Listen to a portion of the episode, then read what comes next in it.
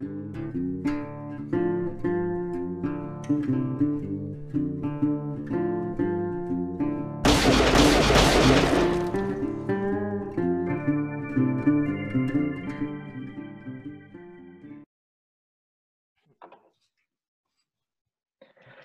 tal amigos? Bienvenidos un día más a Doble Nada, hoy domingo 10 de mayo. Aquí estamos a final de semana ya, una semana que ha traído bastantes cambios en el tema del coronavirus.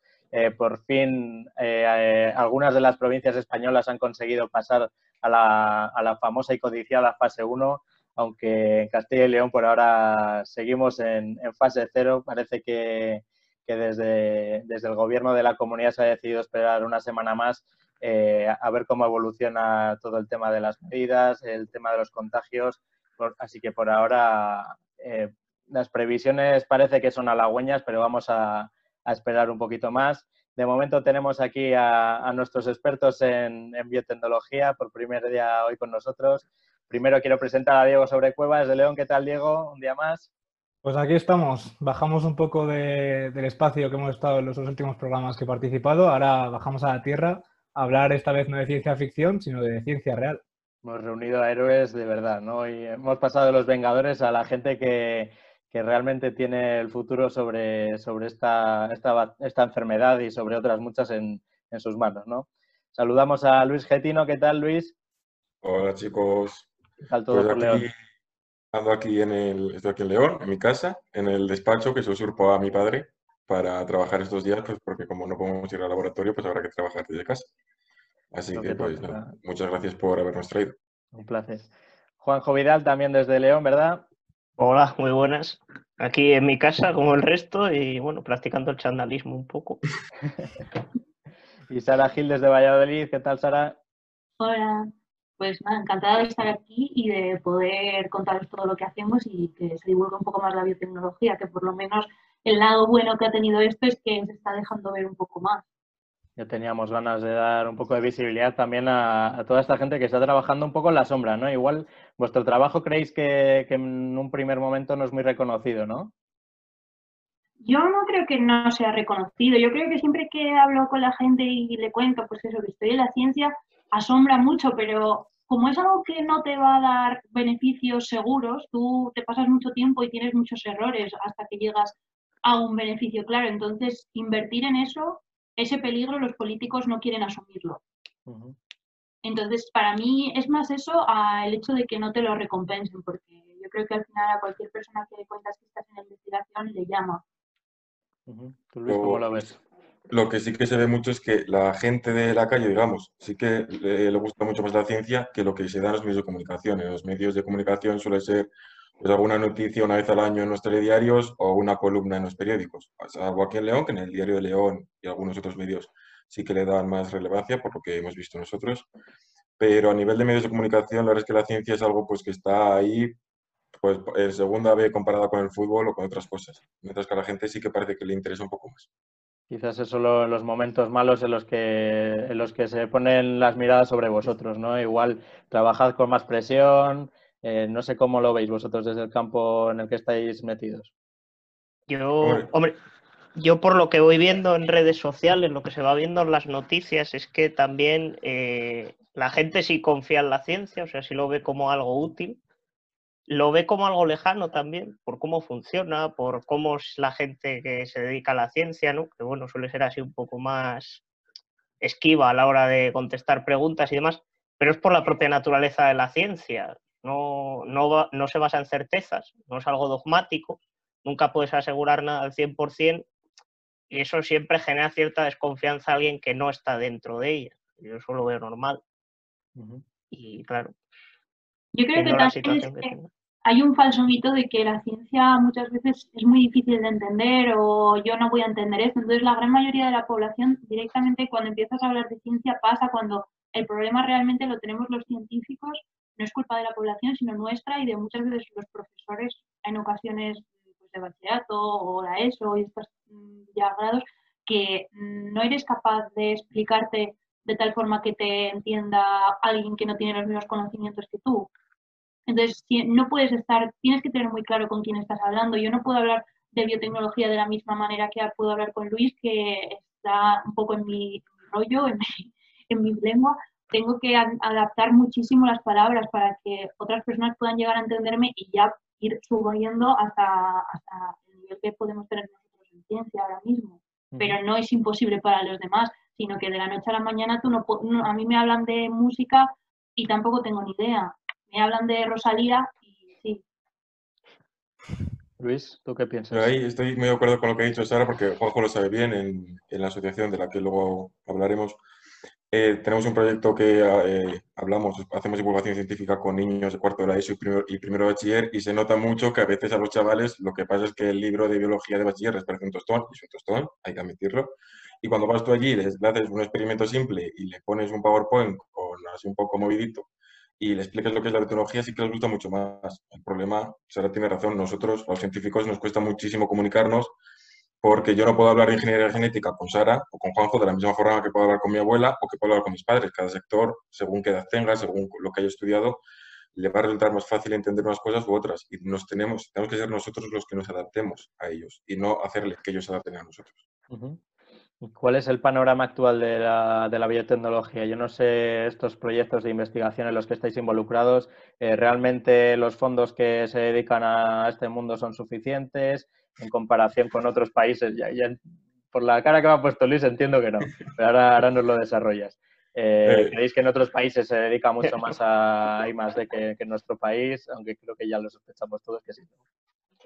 Eh, la, la, respuesta fácil siempre es el no. Luego está sujeto a como piensas, digamos. Es, es un tema muy complejo porque hay que ser conscientes, o sea, todo el mundo pide para su campo mucho más de lo que tiene. Yo para yo no trabajo en el tema de salud, soy más de, de bacterias, y yo siempre, como me encantan, pues digo que es la investigación más importante para mí. Entonces pido más que otros campos. Sara, que trabaja en la salud, pues considerará que la salud no es importante. Entonces aquí hay que ser conscientes que también tenemos que buscar un balance, no todo para uno, sino hay que repartirlo bien.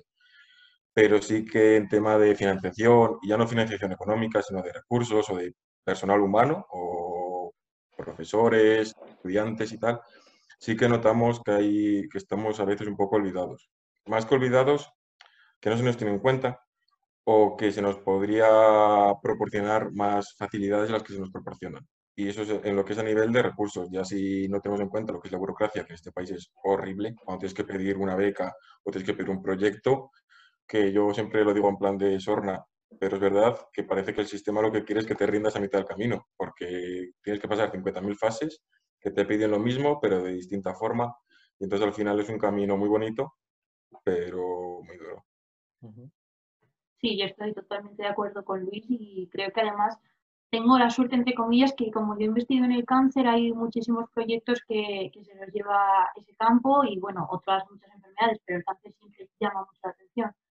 Y me parece que eso es totalmente cierto, lo que dice Luis, de que muchas veces le decimos el de las bacterias, pues porque no tienes a lo mejor unos resultados tan obvios para la sociedad como puede tener en sí mi investigación pero no es menos importante porque al final ahora, por ejemplo, antes, hace dos años, saber cosas del coronavirus no nos iba a llevar a nada, pero ahora mismo ojalá hubiésemos investigado más sobre ello. Entonces nunca sabes en sí qué, a qué te puede llevar eso. No se puede extrapolar a muchísimos campos. Yo quería preguntarte, Sara, tú que te, tu línea de investigación es en torno al cáncer, Imagino que estarás cansada de que los periodistas, cada vez que hay un mínimo avance, el mítico titular facilón de se ha curado el cáncer o cada día más cerca de curar el cáncer, que llevamos igual 10 años escuchando que o ya está curado o que cada día más cerca. Imagino que eso tiene que ser un poco frustrante. Yo, eh, ahora que justo dices esto, iba a participar en el Quinto of Science, no sé si os suena, es un grupo, un programa de divulgación que hay a lo largo de toda España, pues en estas fechas más o menos sería por ahora, y mi título era La cura contra el cáncer no existe.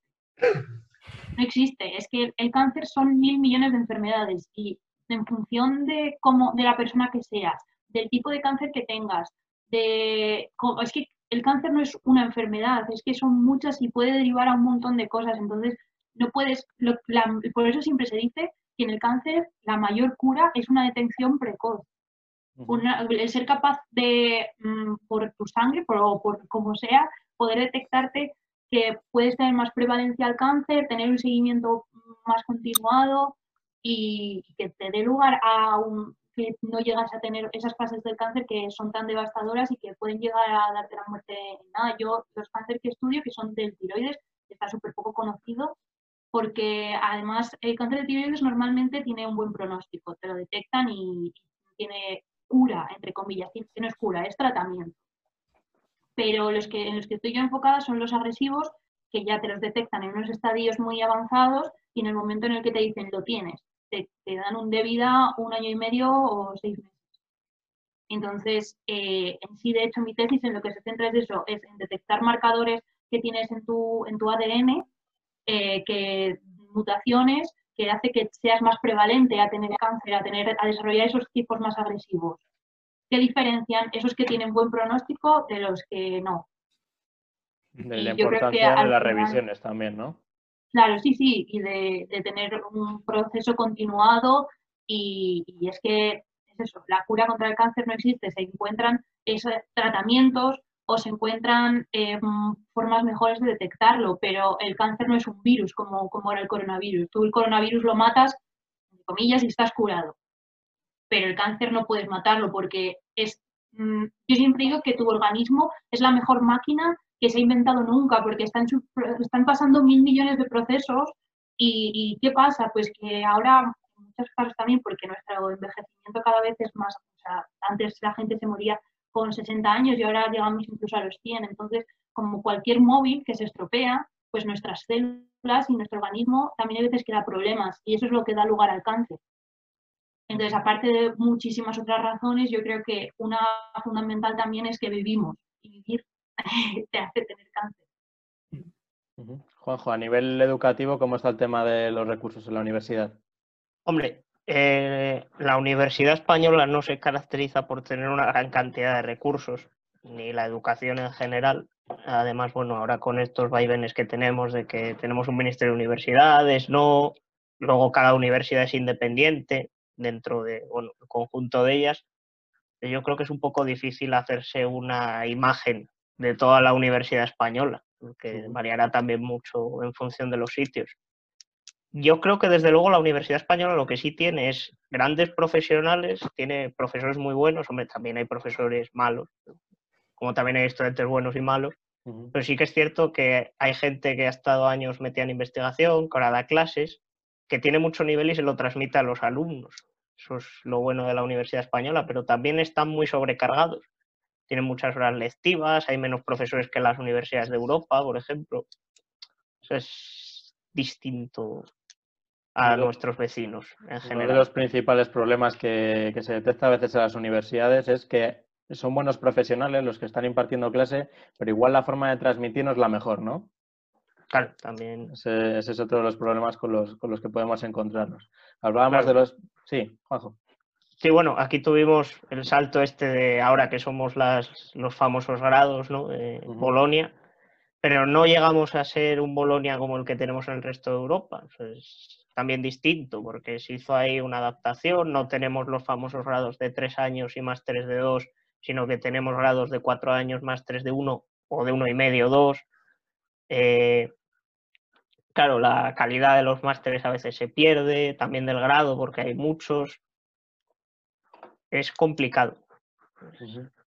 Hablamos también de... Sí, Luis. Yo me pongo de parte de Juanjo porque ahora que estoy también en otro lado, ahora que en vez de ser alumno soy profesor, entre comillas, sí que tengo que reconocer que hay muchos profesores en la Universidad Española, por lo menos en la de León, que esta es una, no sé si será una de las que más, pero tiene pinta de estar muy, está muy envejecida. Yo creo que en un ranking está de las altas y es algo bastante extendible de todas las universidades.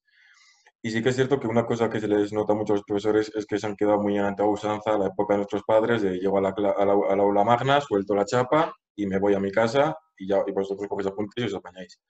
Y ahora, pues las carreras de nuestro campo, por lo menos, en otras no puedo opinar, requieren también que los profesores cambien un poco la dinámica a la hora de, de explicar, ya no vale solamente con ir y soltar la chapa, sino que la parte práctica cada vez es más importante y no se está haciendo, yo considero que no se está haciendo de la forma adecuada y luego el, eh, no puedes dar clase igual durante 30 años seguidos porque la gente, los estudiantes de ahora no es igual que los de hace 30 años. Yo en 7 años que llevo en la universidad metido, eh, mi promoción, la promoción es la mía, no es igual que la de Juanjo y no es nada parecida a la de primero de, este año. Y nos separan pues 3-4 años, no es prácticamente nada. Y la forma de explicarles, a mí cuando me toca ir a eh, resolverles alguna duda o tal, cada año el perfil que tienen es muy distinto y los profesores, sin embargo, todos los años hacen exactamente lo mismo. Y eso va en contra de los alumnos porque son muchas veces los que ellos no son capaces de aprovecharse de, de lo que les pueden proporcionar los profesores. Eso por un lado. Y luego por otro, que hay investigadores muy buenos que no quieren ser profesores y como el sistema está montado como está, están en la universidad solamente para investigar. Entonces, a la hora, de dar clase se ve que no les gusta dar clase. Y eso, pues, son las asignaturas. Juanjo y Sara saben que yo tengo algún profesor en mente. Y hay profesores que, que no saben explicar nada porque no quieren explicar, porque les da igual, básicamente. Luego, también, yo otra cosa que he percibido, también funciona mucho en eh, según la facultad que mires. Tú te vas a económicas y hay una cantidad de profesores más jóvenes asociados, increíble. En la nuestra en biológicas es muy habitual que te dé clase el catedrático o el profesor que ya tiene sus 70 años, que dices, este señor está ya, o sea, que esté con su huerto y sus cosas. Tranquilo, no le tenemos por qué dar la lata al pobre hombre, pues no, ahí está. Y sí que es cierto que, claro, muchas veces si a eso le sumas la burocracia, pues cuando aparece alguien nuevo como Luis, que puede, digamos, retomar las riendas del departamento, ser él un futuro investigador, dar clases y demás, se acaba desmotivando y lo deja. Entonces entramos como una especie de pescadilla que se muerde la cola, no terminamos de renovar la plantilla. Sí, esto al final.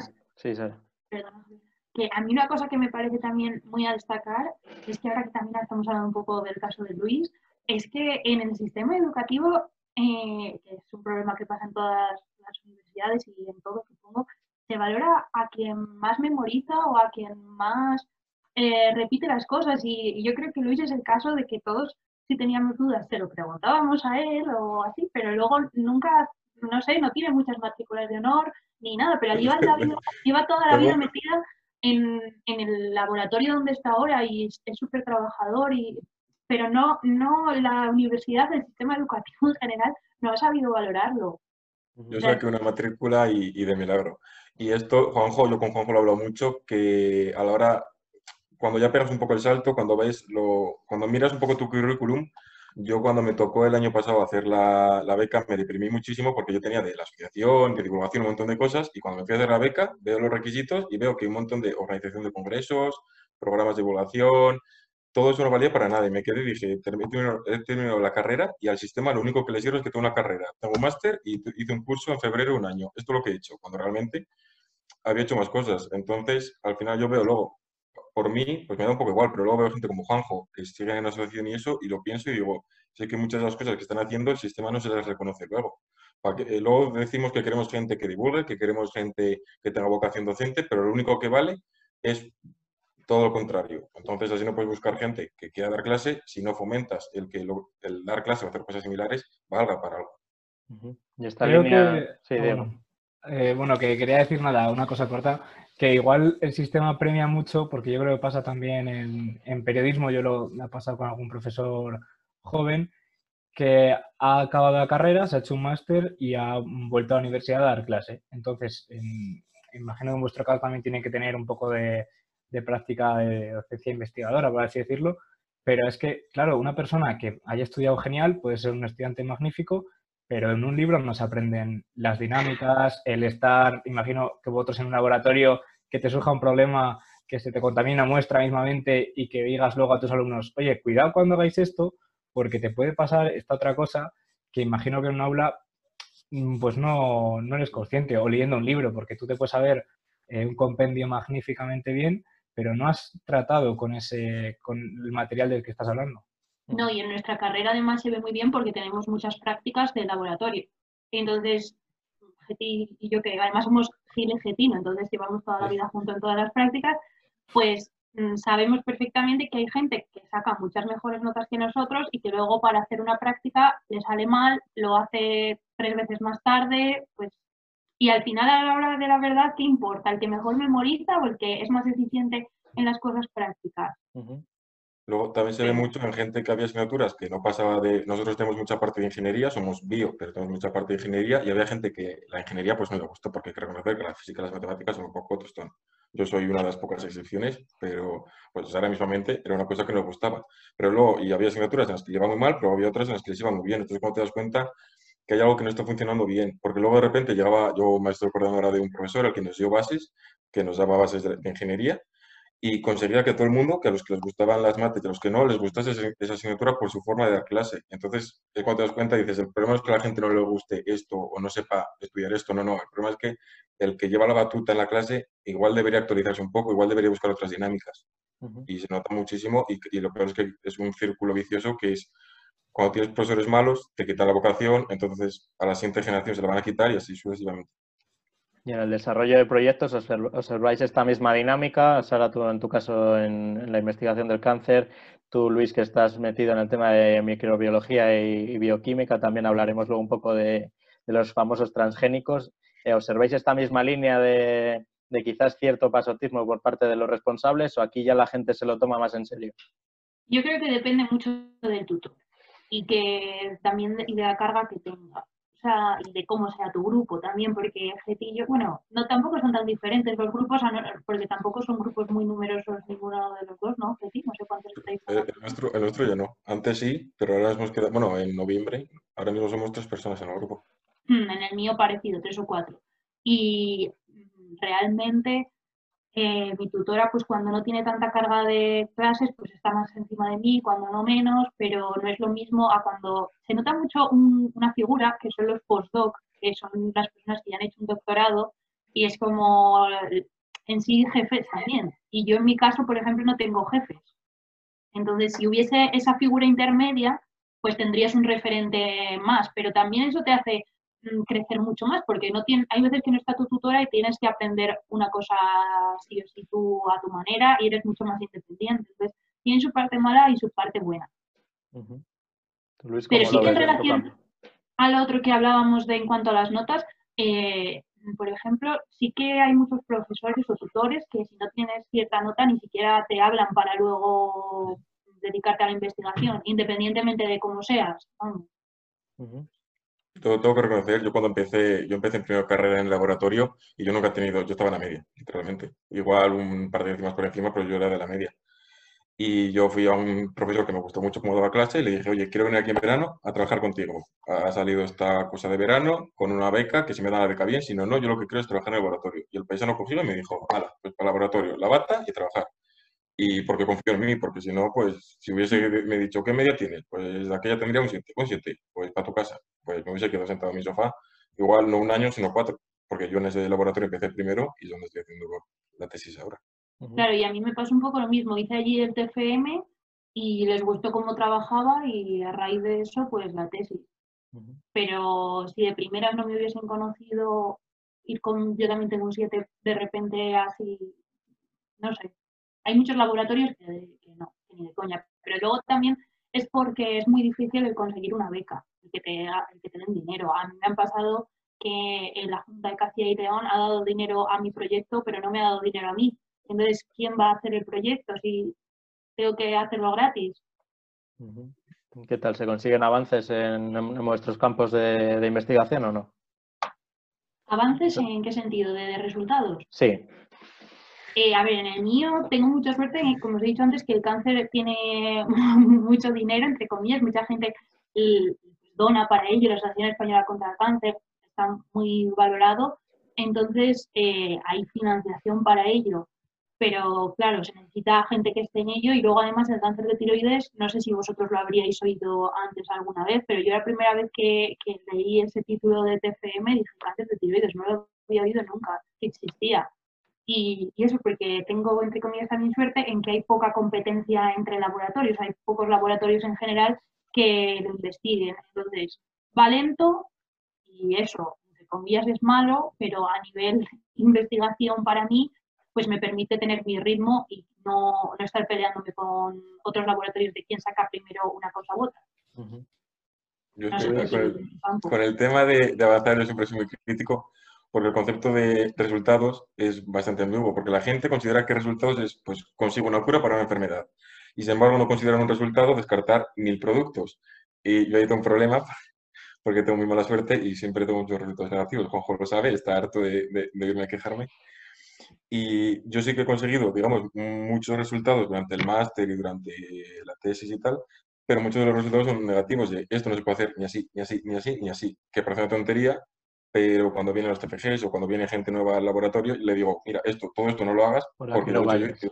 Entonces, pues los meses que me he perdido, he perdido yo haciendo eso, que no sirve para nada, pues ya sabemos que no funciona. Entonces, eso es una cosa muy deprimente porque luego el sistema también, todo lo que son resultados negativos, que al final y al cabo son resultados, no se publica, no sale en ningún, en ningún lado. Y nosotros ahora que estamos empezando con un proyecto nuevo de, degradación de plásticos, que no tengo ni puñetera idea, le doy un montón de cosas que digo, ¿y esto funcionará o no? ¿Y esto funcionará o no? Y lo pienso y busco en la literatura y eso te pone lo que funciona, pero no es lo que yo pienso hacer. Y lo que no sé si no se ha hecho, pues se ha hecho y no funciona, porque como no se publica, pues dices, pues, pues igual funciona o igual voy a perder otro, otro, el tiempo, igual que lo ha hecho otro paisano en Pamplona, para hacer lo mismo para llegar a la misma conclusión. Entonces, avanzar, avanzamos, pero yo creo que públicamente no se ven todos los avances que realmente se hacen. Lo que se valora únicamente es lo, lo que sale a la luz, ¿no? No se, no se valora todo lo que está en la sombra, que es el trabajo de descartar las vías que, que no hay que seguir, ¿no? Que también es muy importante. Eh, una de las cosas más importantes en ciencia es lo de la falsabilidad, el ser capaz de decir esto no funciona, voy a replantearlo. Eh, claro, eso normalmente a la gente le da igual o no lo quiere entender cómo funciona porque tú, por ejemplo, te vas a muchas de las pseudociencias y basan, se basan en cosas que no son falsables. O sea, que no puedes decir esto no funciona, replantéatelo. Son como medio dogmáticos. No, no respetan el método científico ni, ni nada pero al final la ciencia sobre lo que más se construye es sobre los errores.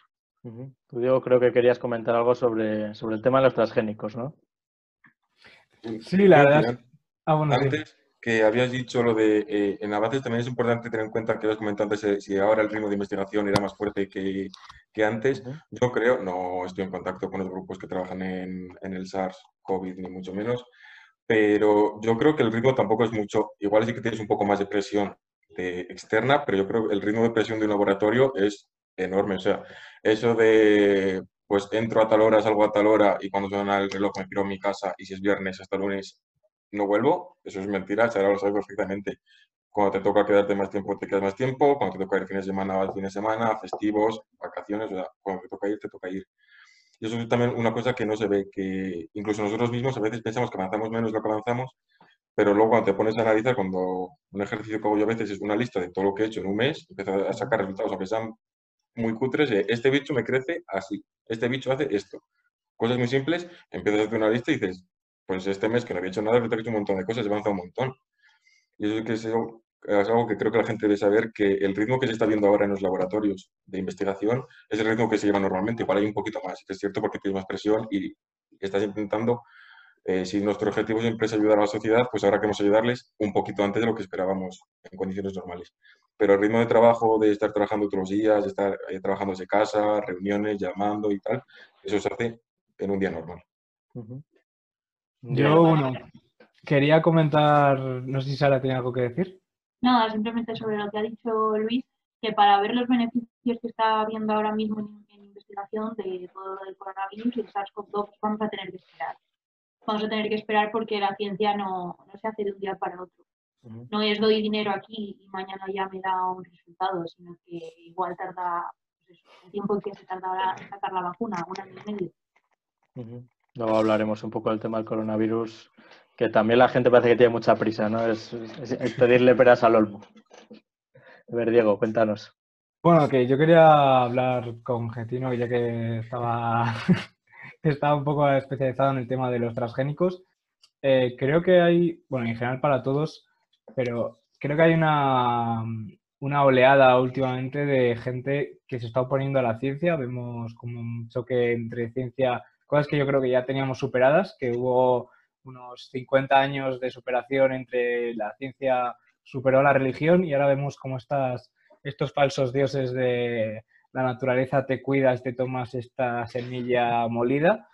Y quería hablar, mm, quería preguntarte sobre todo, ¿qué diferencia hay? Porque, por así, la definición de transgénico, corrígeme si me equivoco, pero es un organismo modificado una planta, sobre todo, nos referimos a este tipo de... Bueno, claro, ahora ya me corregirá Luis.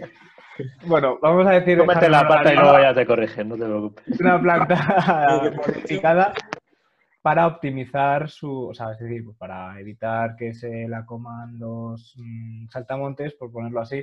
Voy a hablar muy hachazos, voy a destrozar hachazos la forma científica de hablar. Los de letras aquí tenemos... Los de letras hacemos lo que podemos, estamos como estamos. Y, eso, bueno, pues, eh, ¿y qué diferencia hay entre eso y la selección? Porque al fin y al cabo salvando las distancias y sin que parezca, por así decirlo, sí que llevamos el ser humano haciendo, entre muchísimas comillas, transgénicos al hacer la selección de cultivos, al que pase una semilla de zanahoria, o sea, una raíz de zanahoria a ser lo que es hoy en día, que es un pedazo de, de zanahoria. Que eran moradas antes, además. ¿eh? Claro, eran moradas antes, que se habla el debate en Twitter que desatado por Ibai, que se como, ¿por qué naranjas se llaman naranjas y las naranjas no llegaron hasta el siglo X? Ese será un debate para el día de curiosidades. Pero bueno, eso es lo que quería preguntarte, que ¿cómo explicarías tú a alguien en qué consiste el tema de los transgénicos y qué diferencia hay con la selección de cultivos que se ha hecho toda la vida? Lo primero, está muy bien que des tu propia definición, aunque no sea la más precisa, por una sencilla razón. Porque una cosa que hacía yo, por lo menos, y Juanjo lo sabe, eh, antes, cuando hacía divulgación, era que intentaba, quería que la gente supiese eh, lo que yo consideraba que era mínimo. Y claro, hay veces que la gente lo sabe y gente y veces que no. Y esto pasa con la definición de transgénico. Para mí la definición de transgénico dista mucho de la que puede salir en un periódico. Y digamos que científicos y periodistas hemos llegado a una especie de apaño de, vamos a utilizar el término transgénico como sinónimo de organismo modificado genéticamente. Aunque nosotros sabemos que no es cierto. Un organismo modificado genéticamente es un bicho, planta, animal, bacteria, lo que sea, bueno, vivo o virus, al, que le hemos cambiado pues eh, la información del código genético. El código genético es la información de un bicho, pues si le cambiamos, está compuesto por cuatro letras, le cambiamos, bueno, cuatro letras Perdona Luis que te interrumpa, me encanta ir a un biotecnólogo decir la palabra bicho. Es que eso es lo que necesitamos, ¿no?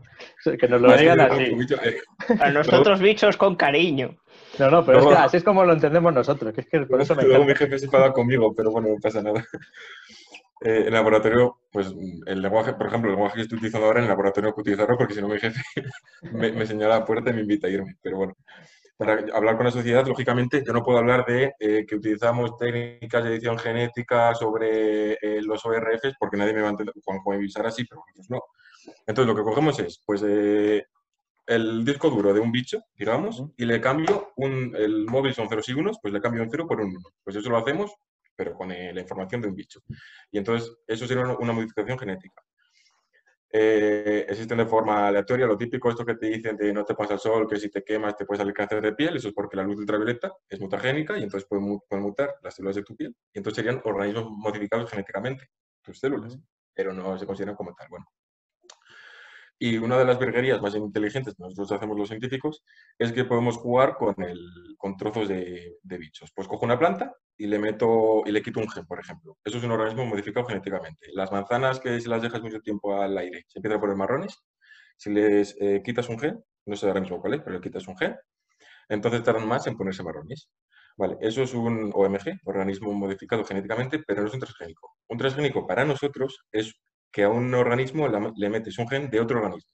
A un móvil le metes una app de ordenador, por ejemplo, digamos. Para que Lo que pasa es que hemos llegado al consenso de que, bueno, en los medios de comunicación se, utilizan como sinónimos. Eh, no solamente son plantas, realmente también se hace con animales y, hay un bicho con el que se hace muchísimo más, que es con bacterias. Con bacterias es una maravilla porque las bacterias se portan mucho mejor, crecen mucho más rápido, por eso me gustan tanto y te permiten equivocarte más pero ahí con cualquier organismo, incluso con, virus, se puede hacer eh, edición genética. Y se puede hacer, pues, eh, nosotros, el 99% de los científicos lo hacen con un objetivo que es mejorar algo, o sea, o resistir plagas, o que resistan la sequía, o que eh, consumen más CO2 haciendo la fotosíntesis para reducir el CO2 presente en, en la atmósfera, etcétera, etcétera. También se puede utilizar con efectos negativos, pero eso es, vamos, algunos supongo que lo, que lo haga, yo no conozco ninguno y espero no conocerlo Las famosas armas biológicas, ¿no? Sí, por ejemplo, bueno, un arma biológica puede ser directamente una bacteria sin haber sido manipulada. O sea, que ahora mismo la viruela tú la sueltas y modificarla y la has preparado porque nuestros padres se salvan, pero nosotros estamos más bien fastidios. Pero, pero eso es la idea de, ya solamente el hecho de mm, nosotros cogemos un organismo y le metemos algo a otro organismo, ya suena a raro. Eso, eso en la naturaleza no pasa. Y sin embargo, tú habías dicho, Diego, entre comillas, llevamos muchos años, quítale el entre comillas, porque hace muchos años el ser humano ya en neolítico, digamos, ahora un historiador me corregirá, en el neolítico antes apareció una cosa que se llama el trigo. El trigo es un transgénico duro porque eran dos especies de eh, trigo A y trigo B que los juntamos y se generó el trigo que conocemos hoy en día. Porque eh, si tú miras su DNA, tiene dos especies distintas. Es como si juntamos un humano y un mono y nos sale una nueva criatura. Por definición, hablando mal, eso también sería un transgénico, con lo cual lo llevamos haciendo. ¿Cuál es la gran diferencia? que lo que antes se tardaba en hacer 1.000, 2.000, 3.000, 4.000 años, ahora en 15, 20 años lo podemos hacer en un laboratorio y de forma muchísimo más precisa. Ya no solamente quiero juntar el trigo con la planta que tengo en el jardín, que es que resulta que la regas una vez al año y le vale. Eh, entonces las junto y tengo que andar pues seleccionando que el trigo siga siendo trigo, pero que me resista a la sequía. Sino que puedo coger el gen de la planta del cactus de mi abuela, se lo meto al trigo y ya tengo un trigo que resiste la sequía. o sea, es, por comodidad, es algo natural y lógicamente, yo digo que es algo natural, alguno me, me discutirá, más bien nosotros hemos copiado mecanismos naturales que hay para hacer lo que queremos. Y luego, por supuesto, yo hago un transgénico y antes de sacar al mercado tengo que pasar por una regulación muy, muy, muy estricta. Tan estricta como que si se aplicara a otros productos denominados naturales, muchos de estos productos no saldrían al mercado. Por poner un ejemplo, en el tema de alergias, un transgénico no puede causar ninguna alergia. Si hay evidencias o sospechas de una alergia, se prohíbe su comercialización. Eh, todo el mundo tenemos algún amigo que tiene alergia a los frutos secos, alergia al gluten, o sea, me refiero, por, con esa regulación ni se venderían frutos secos, ni se vendería productos con gluten, ni bueno, no venderíamos nada. O sea que... Has visto, así que bien explicado, lo entendemos todos, así da gusto, así da gusto. Este es uno, del objetivo, uno de los objetivos que, que buscáis también a través de la cuenta que habéis creado en Instagram, que se llama Ciencia pero no mucho, ¿no? Acercar la ciencia, acercar la divulgación científica para que lo, consigamos entender la gente de a pie un poco, ¿no? Sí, yo cuando empezó todo esto de la pandemia, eh, a mí me gusta mucho contar cosas de ciencia, lo hago pues, en redes sociales normalmente y, con mis amigos pues les tengo también un poco hartos porque la gran mayoría son también de, letras o de sociales. Y siempre les cuento las cosas y me entienden. Entonces yo puse un, todo el mundo ponía en redes sociales, eh, soy fisioterapeuta, si necesitas algo, aquí tienes mi contacto, soy enfermero, no sé qué, a principio de la pandemia, y yo decía, es que yo qué puedo, qué puedo hacer por esto. Y entonces, eh, pues puse una encuesta en mi Instagram y puse, ¿os gustaría saber cosas reales y 100% documentadas? Porque yo leía barbaridades escritas al principio de la pandemia. y, me contestó no sé, muchísima gente poniéndome que sí. Y yo me, me impacté, porque a ver, si me gustan mucho las redes sociales, pero no sé, no me contestan a una encuesta tantas personas como lo hicieron saber. Entonces, eh, empecé a subir vídeos yo, pues contando, bueno, pues una cosa para que me contestasen a preguntas, me pusieron preguntas y al día siguiente eh, las contesté y tal. Y me contestó otro compañero nuestro que se llama Alfonso, eh, diciendo, oye, yo, a mí también me ha pasado algo similar a esto con mis amigos ¿qué te parece si hacemos algo de divulgación para que lo conozca la gente? Y yo dije, vale, pues voy a ir a hablar con Getty, voy a ponerlo también por otro por mi grupo de clase, a ver si hay más gente que opina lo mismo, porque entre más personas podemos hacer cosas guay. Y nada, pues se, unieron y, nada, el primer día ya crecimos así bastante, que el primer día ya teníamos 100 seguidores prácticamente, y ahora a, que no solamente nos conozcan nuestros conocidos, que, pueden saber y tal. Y el objetivo sí es ese, es hablar como estamos hablando aquí y hacerlo todo muchísimo más cercano y, que, hasta nuestra abuela lo entienda. Es importante puntualizar que la, primera reunión que hicimos era, bueno, la idea era que vamos a hacer divulgación. ¿Cómo? No sabemos, nadie sabe nada. Pero vamos a hacer divulgación. Primera reunión, ¿qué vamos a hacer? Facebook, Instagram, YouTube, de todo. Empezamos ahí a aportar ideas, al final nos quedamos con, con Instagram, pero o sea, la idea era hacer divulgación, venga, me apunto, ya está, se acabó. Ya veremos luego cómo lo hacemos. Eh, eh, que yo quería preguntaros si en vuestra carrera, porque nosotros eh, este año en cuarto hay una optativa que es periodismo científico, que es un poco de divulgación.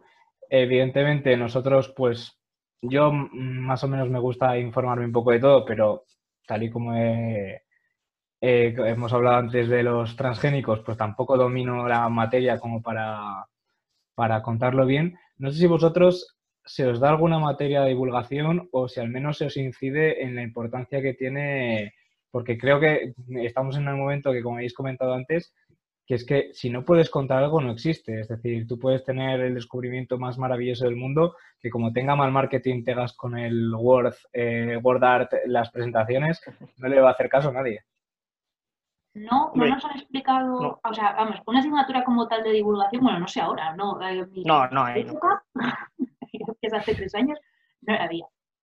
Pero sí que dan mucha importancia a los postres y ese tema de divulgación científica de congresos, pero que tu público al final es otros científicos y gente de tu círculo, no, no personas de a pie que no tienen nada que ver con la ciencia. es donde entra un poco el papel, así Juanjo, es donde entra un poco el papel de la Asociación de Biotecnólogos de León, un poco también, ¿no? Sí, en relación, sí que es cierto que Hombre, la Asociación de Biotecnólogos de León, cuando nace en 2007, el primer fin es representar al biotecnólogo aunque sí también está de fondo el apoyar y aparecen los estatutos así, cualquier avance científico o cualquier tendencia que haya en la sociedad respecto a la ciencia, no era uno de los principales objetivos, sino hacer un colegio, como los veterinarios o los abogados, enfermeros y demás. Eh, claro, con el tiempo, por cómo han ido las cosas, cada, la asociación está compuesta mayormente por estudiantes, no tenemos tantos egresados, y sí que es cierto que tenemos tendencia, eh, aunque ahora ya vamos organizando más visitas y más cursos, a hacer muchas actividades de divulgación, ya sea para los institutos con Biotecnofan, que eso es un proyecto nacional, como si empiezas a decir pues cualquier las charlas de expociencia que nos invitan eh, desde la universidad, que una la de Ogeti aquí presente. Bueno, pues divulgativa eso no fue mucho, pero bueno. bueno, más o menos. Eh, al final, claro, siempre tiramos a lo de la divulgación. Y sí que percibo que aunque es cierto que los profesores no dan nada de divulgación, o sea, no te orientan a cómo deberías comunicarte con un público general, sí que nos apoyan, sobre todo los profesores más jóvenes. Ven nuestra actividad como el, digamos, a lo mejor ellos no lo van a hacer porque no saben o tampoco, bueno, ellos ya tienen su carrera investigadora, no tienen por qué dedicarse a divulgar, y si ven nuestra actividad como algo positivo y normalmente apoyan a los alumnos que se unen y bueno, les invitan a que se dedique alguno de ellos a la divulgación. Y a Dios gracias, en biotecnología aquí en León tenemos a Ángela Bernardo, que es periodista también, vamos, es periodista científica y es biotecnóloga. Hizo un máster en la Pompeu Fabra, me parece, dio aquí una charla en León el año pasado. Y bueno, es un ejemplo de, sí, de científico que pues intenta divulgar un poco todo. Hablábamos sí, Luis. Sí que es cierto que ahora una de las profesoras de tercero, Margot, en, modificación genética, creo que es, sí. Sí, eh, tiene una. Eh, está haciendo, es una profesora que es de las que más, tenemos, digamos, tenemos un grupo de profesores que en la asociación les queremos un montón porque nos han ayudado, llevan años ayudándonos y, cada, y, en vez de cada año menos, cada año más, o sea, es una cosa increíble y una profesora que iba a venir este año al congreso que vamos a hacer en, verano, lleva tres años, creo, empezó el año, que nos lleva a nosotros, no, el siguiente, Sara, empezó a hacer como una actividad con los, con los alumnos de biotech distinta cada año. Y este año eh, les ha hecho escribir eh, artículos de evaluación. O sea, que aunque no tenemos una asignatura como tal, sí que hay profesores que, digamos, han sido conscientes de, de la importancia que tienen. A nivel de, por ejemplo, de, de investigación o tal, hay comunidades como en Asturias, a esto me consta, bueno, no lo he leído, pero me lo han dicho investigadores de allí, que en Asturias ahora, a la hora de dar proyectos, uno, de los tramos que se puntúa, currículum, no sé qué, no sé cuál, uno de ellos es la divulgación científica de ese proyecto. O sea, la divulgación de ese proyecto, no la divulgación científica de artículos y pósters. Quiero comentar Sara que el problema es que, claro, yo hago un póster y lo puede leer Sara, lo puede leer Juanjo, pero vosotros no vais a leer porque, bueno, Sara a veces que puede tener problemas para entender lo que yo hago, igual que yo, para entender lo que hace ella, porque nuestros campos, aunque es ciencia, no es el mismo campo, si viene un periodista o viene mi padre a leerlo, lo va a, entender todavía menos. Entonces lo que es divulgación, pues de calle. Y hay comunidades que sí que lo incluyen en los, en los productos, en los proyectos, perdón. Pero yo lo que he notado, y a mí me han hecho frases como dejar esas tonterías o deja el politiqueo de asociaciones que no sirve para nada, hay muchísimos investigadores que la divulgación a la gente de la, calle no solo no es que pasen de ella, sino que incluso la ven, digamos, mal. No sé si es porque es gente que está que su forma de pensar está más chapada antigua y tal, o que están más centrados en lo importante es que tú investigues y la divulgación que la haga otro, pero sí que hay mucha gente que no apoya la, la divulgación. O sea, tenemos ahora mismo en Aule, yo veo esos dos sectores. Hay unos que la apoyan y muy fuerte, pero, o sea, la verdad es que este año sí que está un poco más desconectado, pero yo el año pasado estaba encantado con algunos profesores, porque hay profesores que son de, si necesitáis algo, de un día para otro me avisáis que yo lo hago. Y hay otros que al contrario, que son como mucho más reticentes a, hacerlo. Por fortuna, el grupo que va creciendo es el de los que están a favor. Sí, yo creo que cada vez son más conscientes, yo lo noto en las asignaturas que doy, eh, los trabajos que antes eran una presentación y una memoria sin más, ahora la presentación 10 minutitos y me la haces para que lo entienda todo el mundo porque esto me lo tienes que vender. O sea, te puntúan el que seas capaz de transmitir la idea de una manera sencilla. Claro, hay muchos profesores que ya lo están haciendo en sus asignaturas eh, y suelen ser, suelen coincidir con los que nos apoyan en todas las actividades. Pues, si ellos son directores de un instituto, nos dejan visitarlos y eh, necesitamos a alguien para un congreso, son los primeros en venir. Es decir, es gente que, se mueve. Y creo que es una tendencia que es en, es en el profesorado en general, también en, eh, en Europa, porque tenemos compañeros en Portugal que también tienen profesores que cada vez tienden más a organizar pues, congresos para los alumnos o apoyar estas actividades de divulgación.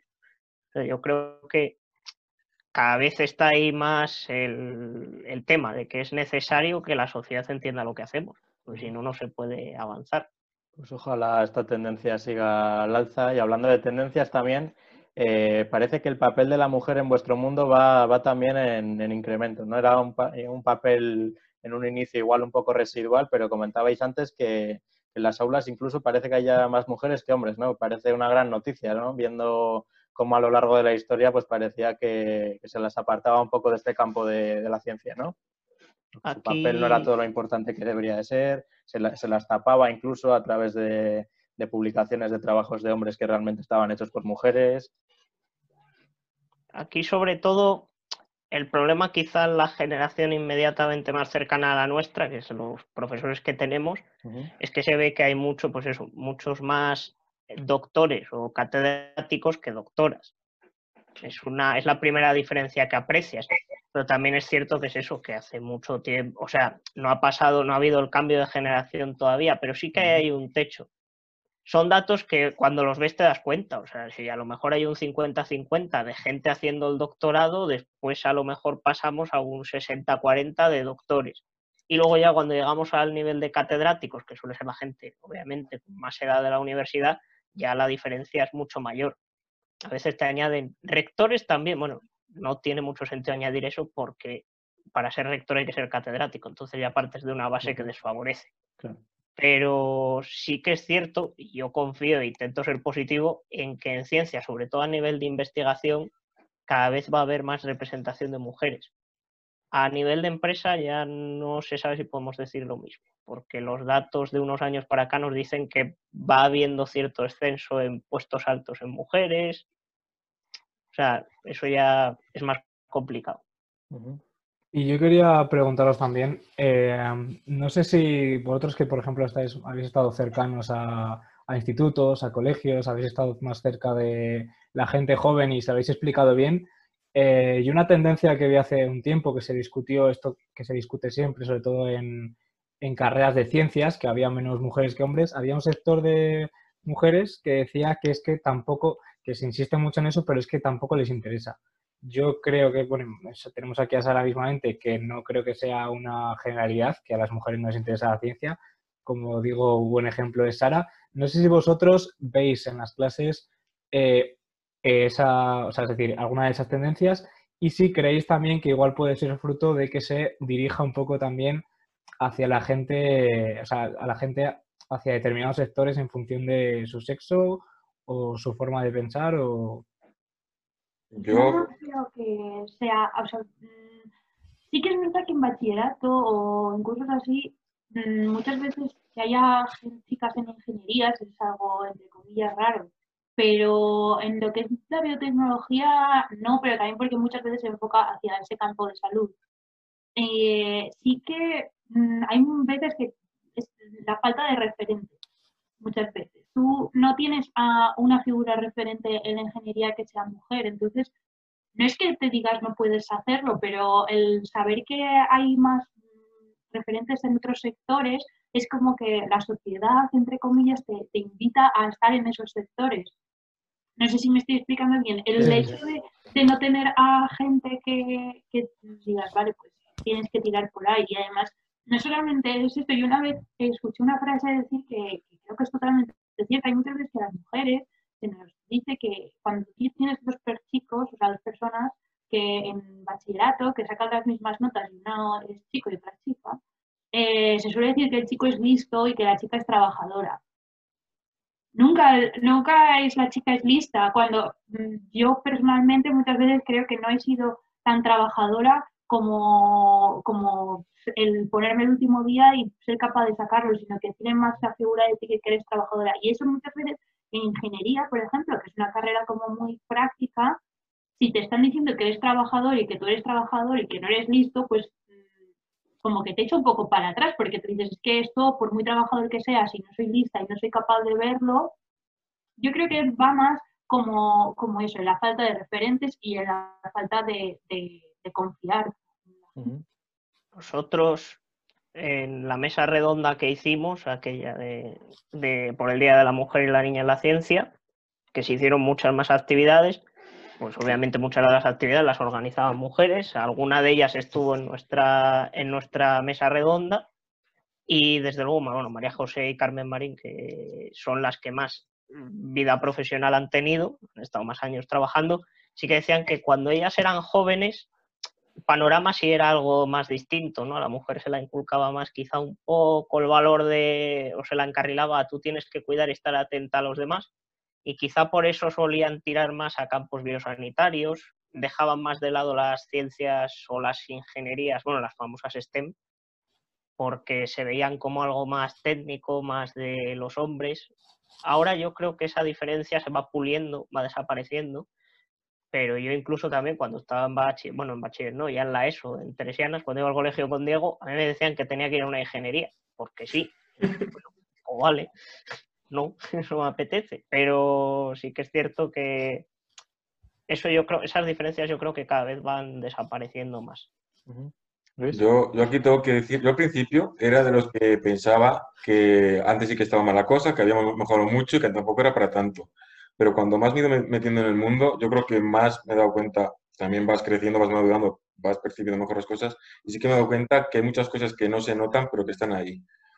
Eh, respecto a lo que comentabas tú antes, Diego, de que puede ser que se encamine más a las chicas hacia un lado y hacia los chicos hacia otro, eh, por una charla que tuvimos hace un par de años, que lo dio la que fue decana de la facultad, no es un puede, es un se hace, se suele hacer, o un 50-50 porque nos contaba que había un experimento que habían hecho con niños pequeños y hasta los tres años les mandaban dibujar a los niños que querían ser de mayor. Y entonces, pues, fuese, del sexo que fuese, te pueden dibujar cualquier cosa. A partir de, no sé si eran los tres años o los cinco años, como que ya los chicos empezaban a dibujar unas cosas y las chicas empezaban a dibujar otras. Y empezaba a ver como un, un este. Y con el tema de la ciencia, a muchas, las niñas, eh, eran los niños más los que pintaban y las niñas no. Y cuando les preguntaron a las niñas de por qué, era porque decían que es que eh, la ciencia era una cosa para listos y entonces como que les habían inculcado en que no valían para ello. No de forma, nadie les había dicho eso, pero era lo que percibían. Y luego te pones a pensarlo y es normal cuando dices ahora que no hay referentes, no es que no los haya, es que no se ponen de manifiesto. A verlos hay muchísimas mujeres que pueden ser referentes. Otra cosa es que eh, nosotros seamos capaces de verlas pues en la televisión, igual que ahora pues se le ve mucho a Juanes por el tema del, de la COVID, pues digamos su homólogo femenino. Eh, en cualquier campo que vaya, siempre que suele salir, en el 90% de los casos, o más de la mitad, digamos por lo menos, suelen ser hombres. Porque hay más hombres, eso es cierto. Pero muchas veces cuando tienes que elegir entre uno y otro, eh, la que era decana nos, nos, hablaba del premio Nobel, decía, el Nobel nos le da el mejor, se le da pues del grupo de los mejores a uno, pues porque sí, decía, es muy eh, notable que el número de mujeres sea tan bajo. En ese grupo de los mejores de, este año no hay ninguno que sea mujer que no por ser mujer se tienen que dar, pero el hecho de que todos los años, eh, nunca, eh, año tras año, sea muy difícil que una mujer consiga el Nobel, es algo que está poniendo manifiesto un problema. No sabemos exactamente qué problema es, pero sabemos que ahí está pasando algo. Y luego yo en el mundo de la investigación sí que he visto cosas que parece que no se cuentan, pero sí que están ahí y un detalle muy, muy obvio, bueno, muy obvio cuando te metido, es por ejemplo el hecho de formar una familia. Eh, yo tengo compañeras que tienen pareja estable, llevan muchos años juntos, tienen cierta estabilidad económica y sin embargo ellas no se pueden plantear eh, ser madres porque eso significa que durante, no todo el embarazo, pero unos meses antes del embarazo, unos meses después van a tener que parar la carrera investigadora porque lógicamente el niño laboratorio no se puede llevar. Y sin embargo los hombres no tenemos ese problema, no nos lo tenemos que plantear. Yo sé que si, bueno, yo mucha estabilidad económica no tengo, pero sé que en la misma situación que una mujer yo no tendría tantos problemas para planteármelo. Y eso es una de las cosas que dice la gente, no, pero eso no pasa, es porque quieren. Porque quieren y porque la sociedad todavía no hemos madurado lo suficiente como para que eso no ocurra. Entonces sí que es cierto, yo aquí soy, no soy tan positivo con Juanjo, porque sí que voy viendo detalles en el día a día, en, gestos, en las oportunidades que tiene una mujer para promocionar a profesor titular o a, o a catedrático o a rector, son mucho menores, pues porque yo creo que todavía se vincula mucho a lo que habíamos dicho de que a la mujer se la vincula con el papel de cuidar. Entonces, si estas son las cosas, igual no puedes estar a, no puedes estar a otras, lógicamente. Entonces, eso se ve en, en el hecho de inconscientemente, a nivel de sociedad, vamos un poco dividiendo los grupos. Y en cuanto a las carreras, también una cosa es que se ve mucho que eh, si tú tienes una carrera que por proporción, o sea, si la población es 60-40 en hombres y mujeres, en las carreras es esperable que la proporción fuese más o menos similar. Cuando no es similar es porque tienes un problema. Y en ingeniería se sigue dando mucho, yo lo he vivido en, mi familia con mi prima que estudia ingeniería, porque como que la niña no termina de cuadrar en esa carrera porque es la niña. Entonces, mmm, lógicamente yo no pienso eso. Y no lo piensan de forma abierta, pero es como que hay algo extraño porque es muy raro que una chica se ingeniera y es precisamente es uno de los problemas que se va acumulando generación tras generación, no hay suficientes referentes, no se pone de manifiesto, entonces es más difícil que una niña diga, me interesa esto, se empieza a interesar desde que tiene dos años en hacer robots y luego termine haciendo robots. Parece que hay como un estigma, ¿no? Podríamos decir ahí. Sí, ¿sabes? pero es, está en un segundo, en un tercer plano, es algo que ha mejorado mucho, pero uno de, uno de los problemas es que como hemos mejorado bastante y yo creo que de una forma muy adecuada, hemos llegado a un punto en el que nos queremos relajar un poco. Yo creo que todavía tenemos que seguir, pues yo aquí no tengo la solución, la varita mágica para Por ejemplo, pero sí en, que... en la mesa redonda, Carmen, que bueno, pues, al final acabo dirigiendo ella ahí el debate y tal, es una profesora así que siempre es muy espontánea, y ella dijo que en su vida, eh, por ejemplo, en el caso de formar una familia, ya tiene dos hijos y se dedicaba a la investigación, Joder, ¿cómo pudo hacerlo? Es lo que dice, dice, yo pude hacerlo porque tenía también, o sea, porque tenía pareja, porque confiaba en mi marido y porque nos repartimos las horas. Yo voy a estas horas a cuidar a mis hijos, tú vas a estas, y así ella pudo seguir con su investigación en uno de los centros más prestigiosos, no sé si era de, no me acuerdo dónde estudió. Boston, creo. sí, me parece. Creo. Y, y, joder, que parece que es imposible. Y yo creo que también ahí influye mucho el cómo es nuestra sociedad. Somos cada vez más individuales y se nos inculcan ideas de que algo es nuestro. Y muchas veces, pues por ejemplo, en una pareja, eh, algo es de uno. Es decir, pues el hijo es de la madre. Bueno, sí, pero también puede ayudar el padre. O sea, no va a estar el cabrón rascándose la barriga y la otra cuidando al niño. más, que, más, que, tenga que ayudar, no, es que es una, es una tarea compartida, no es, es una tarea obligatoria, casi. Pero sí que es cierto que decía, eh, bueno, luego ya en una esfera más íntima decía el marido, bueno, yo la verdad es que sí que ayudé, pero a mí lo que me parece triste es que a mi mujer simplemente por el hecho de criar al niño se veía como, bueno, es que lo tienes que hacer y a mí me daban como la enhorabuena de ser capaz de compatibilizar horario y de cuidar a mi hijo, cuando no debería ser así, la enhorabuena debería ser para los dos. Entonces, es que, claro, siga habiendo, o sea, intento ser positivo, pero obviamente sí que hay cosas que te hacen ver que, hombre, falla algo. Pero bueno. Veremos a ver si la sociedad consigue evolucionar también en este, en este aspecto y, como decía Sara, que realmente acabe habiendo unos referentes en los que fijarse y que las nuevas generaciones que vengan pues tengan en qué fijarse a la hora de, elegir este tipo de carreras. Y ya por último, el tema que, queríamos tratar es el tema del coronavirus, que ya sabemos que, no sois expertos en la materia, pero sí que, sí que sabéis un poco las fases de desarrollo de la vacuna, ¿no? Eh, que no es algo que se pueda hacer de un día para otro, como reclama la gente que dirá, ¿y ¿por qué no puedo tener una vacuna ya en, el próximo mes? ¿no? Esto lleva unos pasos. ¿Qué podéis contarnos sobre el tema? Eh, Sara, si te parece, explico yo la primera fase. Eh, bueno, a ver, para hacer una vacuna, una vacuna lo que es un medicamento, un fármaco, un compuesto, compuesto que lo que hace es que prepara nuestro sistema inmune, al ejército que tenemos en el cuerpo, para destruir al, al invasor, que en este caso es el virus. Eh, no es la primera vacuna que va a existir, ya existen muchas. La historia de las vacunas viene hace ya... Eh, Jenner sería a finales del siglo XIX, Juanjo. La viruela. Sí, no, Jenner es finales del XVIII. O sea, me refiero que ya tiene, no es algo nuevo, hombre, lógicamente ha mejorado, los sistemas son iguales, pero lo primero que hay que hacer para una vacuna es identificar qué es lo que nos permite entrenar a nuestro sistema inmune, porque no vale cometerle cualquier cosa y pues esto es como en las, en las comisarías, para identificar a los sospechosos se pone una foto de la cara, no puedes poner una foto del brazo, porque el brazo no se identifica también como la cara, pues lo que hay que identificar, hay que buscar algo que sepa identificar al virus. Y eso, es lo que llamamos antígeno, ¿vale? Esta moleculita, la molécula identificadora, eh, puede ser de muchos tipos, puede ser una proteína, eh, hay cuatro moléculas básicas que forman las, eh, a los seres vivos, de los virus, cuatro moléculas básicas, eh, pues eh, puede ser de cualquiera de los cuatro tipos, podríamos decir en principio, ¿vale? Normalmente nos quedamos con un tipo que suele ser el que mejor funciona, que son las proteínas. Eh, nuestras células mm, tienen por la, una célula, es imaginaros una esfera, una pelota de fútbol, que tiene por fuera pegada, pegado gómez. Pues los gómez serían las proteínas. Y según cómo sea tu gómez, sería como tu carta de identidad. Entonces tu cuerpo lo puede identificar. Si el gómez es de casa si tu DNI es español estás España, eres de aquí. Si es británico, pues no eres de aquí. Pues el cuerpo lo que hace si eres de España, te quedas, si no, pues te, te mata. Pero bueno. El sistema inmune. ¿eh? Me parece menuda analogía. No sé ya, eh. he dicho, he dicho no, tendría que haber elegido otro país, pero bueno. Quedémonos con esta analogía.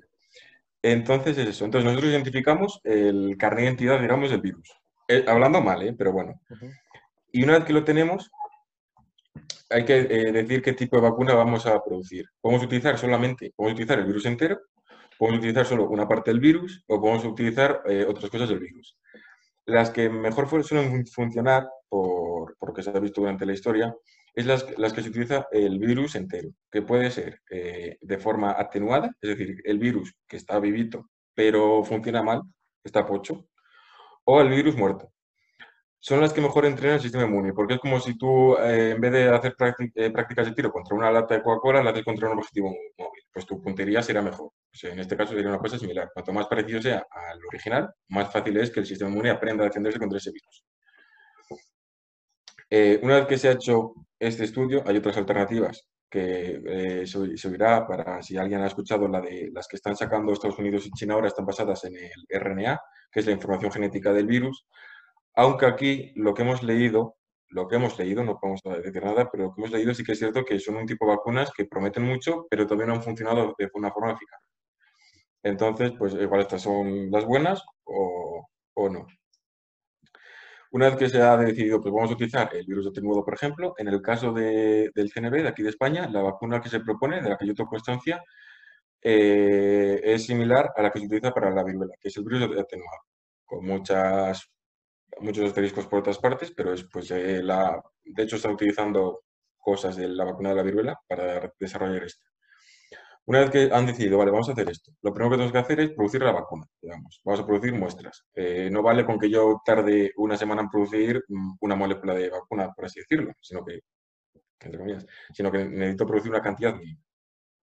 Y una vez que está optimizada lo que es la producción, se han hecho estudios sobre animales y sobre esta es la parte preclínica, todo lo que estoy contando, sobre animales, sobre, bueno, primero cultivos de células, luego animales, luego otros animales, luego creo que se prueba en, primates o en simios, no estoy seguro, se ah, va escalando hasta, digamos, nos vamos acercando al ser humano y va a funcionar bien. En, en cualquier caso funciona mal, lógicamente se vuelve para atrás. O sea, si una vacuna mata a un ratón, porque resulta que es mm, alérgico a la vacuna y lo mata, no se va a ir al siguiente paso para ver si funciona o no. Se vuelve para atrás y se cambia.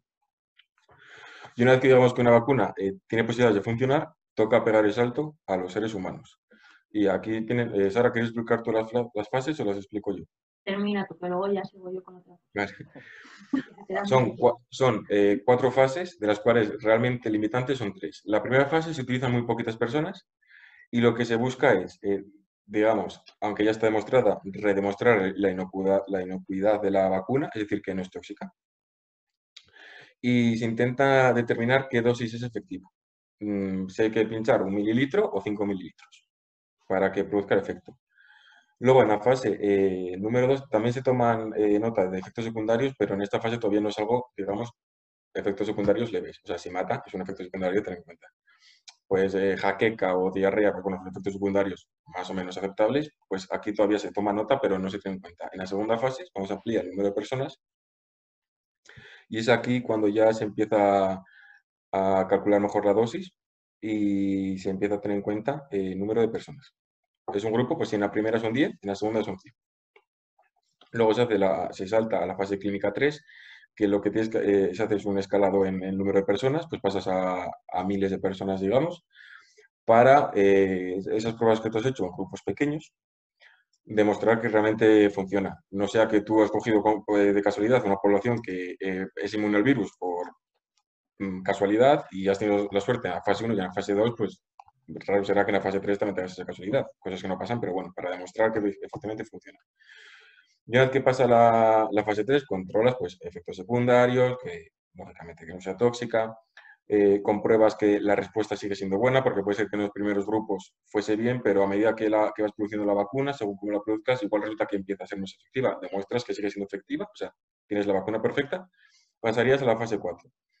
antes de llegar a la fase 4, o sea, justo cuando termina la fase clínica 3, eh, se produce lo que es eh, la acreditación por las agencias, pues la FDA en Estados Unidos, en España no sé cómo se llama, la Agencia Española de Medicamento, la Europea, o sea, toda la burocracia que es un horror, pero la tienes que pasar.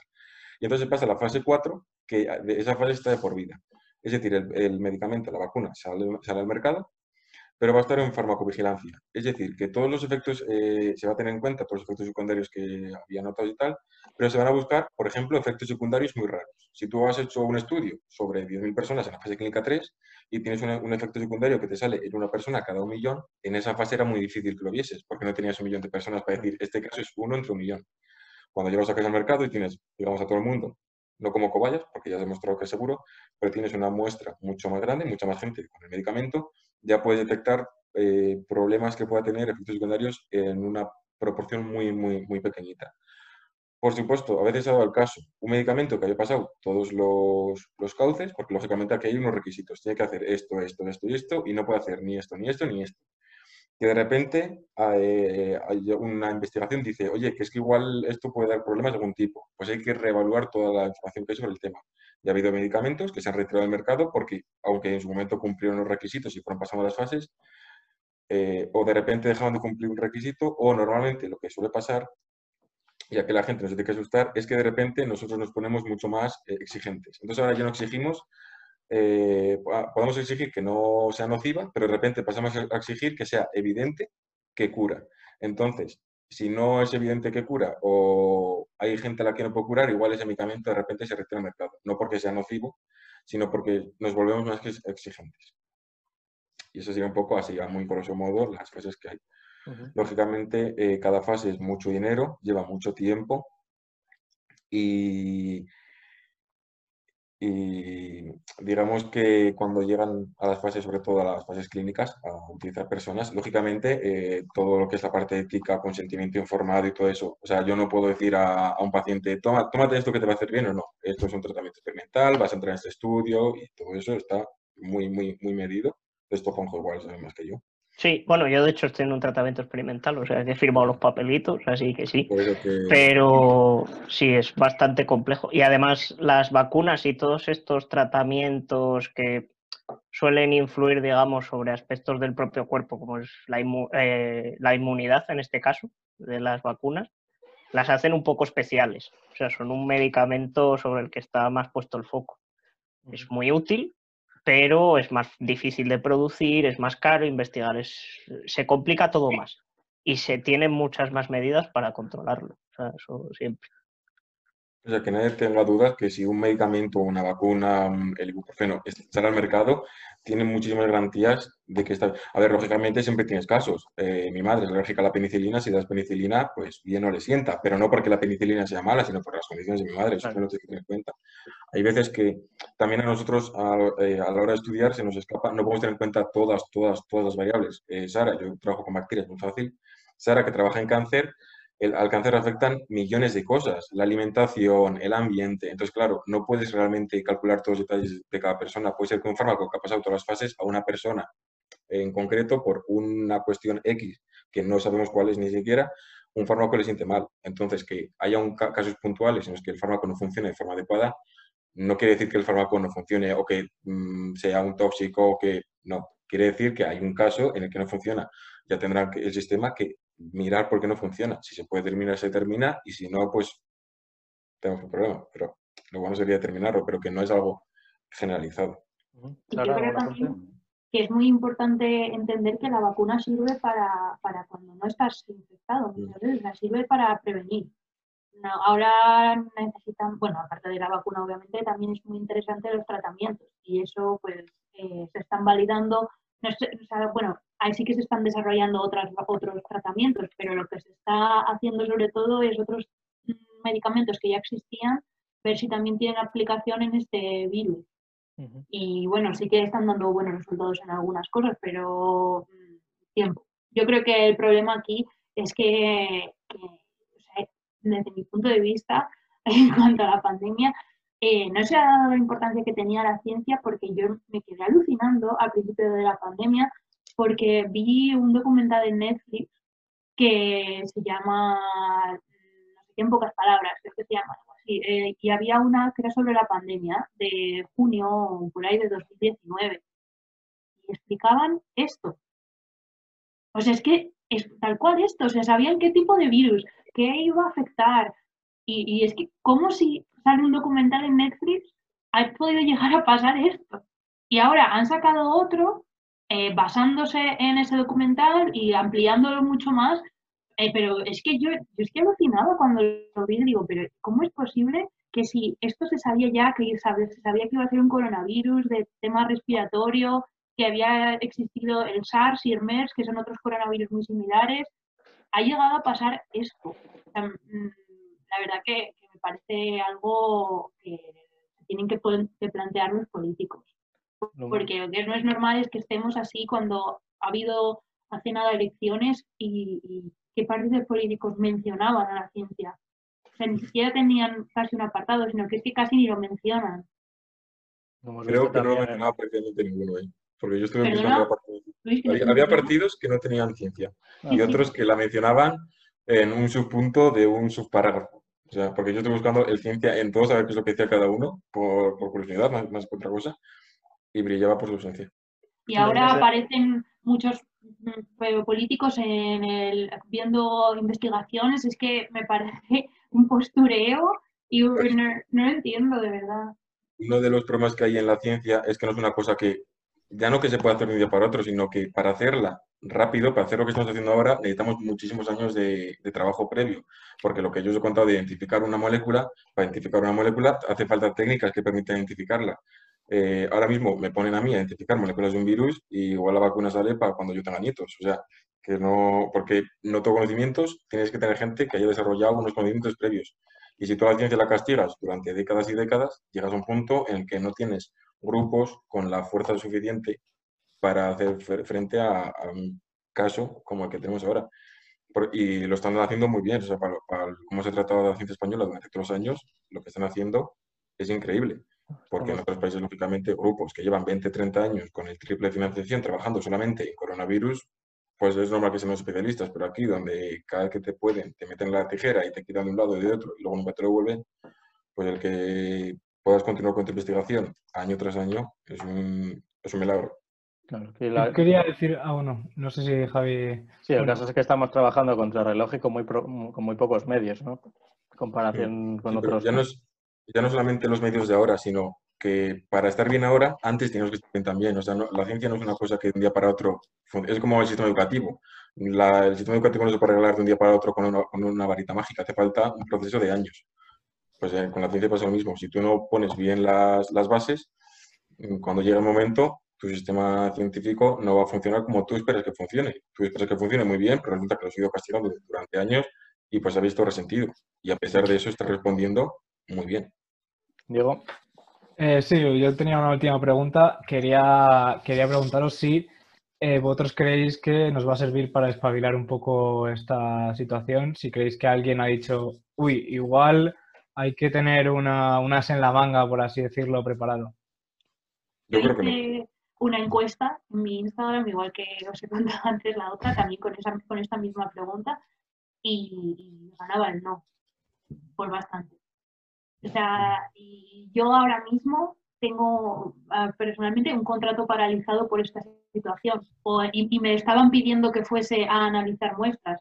O sea, si quieres que esto siga, no me pares. O sea, los científicos estamos en nuestras casas, no estamos eh, vale, hay gente que se ha muerto de coronavirus, sí, muchísima, y es una desgracia total, pero la desgracia del cáncer, de las enfermedades cardiovasculares, de la diabetes, o bueno, me estoy centrando mucho en, en lo mío, en la salud, pero todo eso sigue. No, no es que porque haya coronavirus lo otro haya dejado de ocurrir. Y, aquí estamos en casa. No somos una, no se nos considera este, necesidad básica. Y luego los que no somos pues eh, digamos, ahora hay que dar prioridad las líneas que, que, hay que mantener son las de de salud o las que llevan mucho tiempo. Mi investigación perfectamente se puede parar un mes. Me fastidia, pero se puede parar un mes.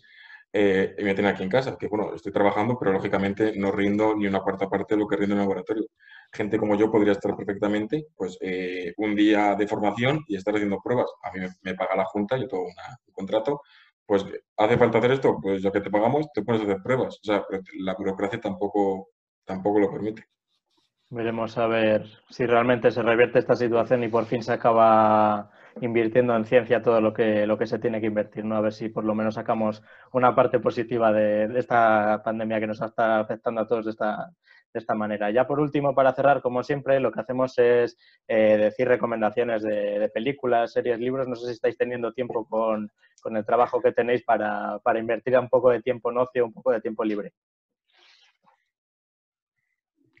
Yo, yo, me aficiono a, Netflix, que me lo cogí el primer día de cuarentena, además, para ver la última temporada de Elite, por supuesto. Y la verdad es que ahora estoy con eh, Vikings y la, The Last Kingdom, que son sobre vikingos y está muy bien. Y luego lo que sí que estoy haciendo mucho, que hablábamos al principio, de divulgación no me daréis mucho, divulgación yo en YouTube. No voy a recomendar canales porque tengo una lista de igual 100 canales. Pero sí que recomiendo el utilizar la divulgación de YouTube ya no la de ciencia, sino también hay un montón de canales de historia o de otras cosas que ahora que tienes un tiempo, aprendes cosas de forma muy divertida. Y luego pues en Instagram, pues la cuenta nuestra de ciencia, pero no mucho, y la de Hable también, la de la federación, pues yo creo que la gente pueda entretenerse un ratito. Sara, Jojo. Habla Sara. Vale, pues yo eh, cuando tenía tiempo libre, lo que he hecho ha sido crear la cuenta esta, que también la vamos a aprovechar para hacer fans y la verdad que lo que estoy haciendo es ver todas las pelis de Marvel, que antes lo habéis mencionado, por orden cronológico. Y bueno, también he sacado mi DS, que la tenía abandonada, y me han dejado un juego del Zelda que no había jugado nada. Y yo tengo que decir que si hay más chicas que están viendo esto y nunca han jugado al Zelda, porque yo tenía que era como un juego de chicos, que aprovechen para jugar porque está genial. sí, tenemos un vídeo de Marvel hecho, ¿eh? te recomiendo que lo veas. Ojo, habrá que verlo. ya que hacemos spam, lo hacemos todos.